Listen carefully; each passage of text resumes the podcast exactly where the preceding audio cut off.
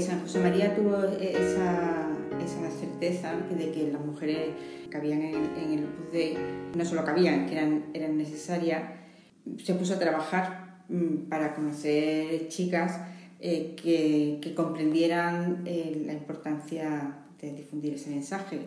que conectaran con la idea de, de alcanzar la santidad en medio del mundo, en medio de sus tareas profesionales, de, su trabajo ordinario y, a la vez comprometerse a difundir ese mensaje. Pero él decía que a veces un poco también de, de broma, ¿no? pero, pero con algo de realidad, que las mujeres le habíamos salido a la, a la tercera. Es una frase hecha, pero es verdad que cuando empieza a trabajar en 1930 va encontrando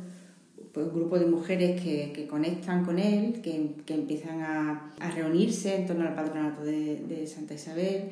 eh, que van a visitar pobres pobre y gente necesitada, que empiezan a, a, poner por obra, algunas trabajaban, eh, una era inspectora de trabajo, otra estudiaba en conservatorio, la mayoría eran jóvenes profesionales, pero no habían tenido estudios universitarios,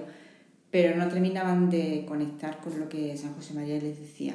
Hay que entender que, que es una época, estamos en años 1930, donde todavía la, espiritualidad, la manera de entender la espiritualidad y mucho más eh, la espiritualidad femenina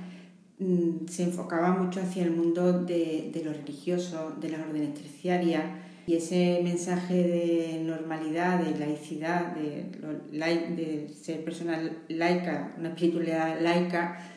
para la mujer era mucho más difícil de entender. A eso unimos la, la, guerra civil y la ausencia de San José María, porque se tiene que ir, y eso provoca pues, que ese, ese, ese primer intento, como se llama a veces, no saliera bien, en parte porque San José María no pudo estar pendiente de ella hasta el final, y también porque todavía la, la, presión social del ambiente en la manera de entender la religiosidad femenina era muy fuerte y muy diferente a lo que San José María planteaba. Hay un segundo intento, un segundo, tercero, ya hay, eh, después de la, de, la, de la, guerra civil, cuando ya eh,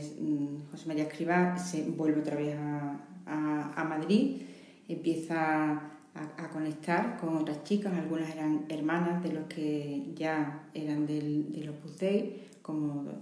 Lola Fisar, por ejemplo, o como Enrica, Enrica Botella. Y ya se puede decir que a partir de 1940, hay 41 más bien, hay ya un grupo pequeño, consolidado, que, que está mm, ilusionado con el horizonte de santidad y apostolado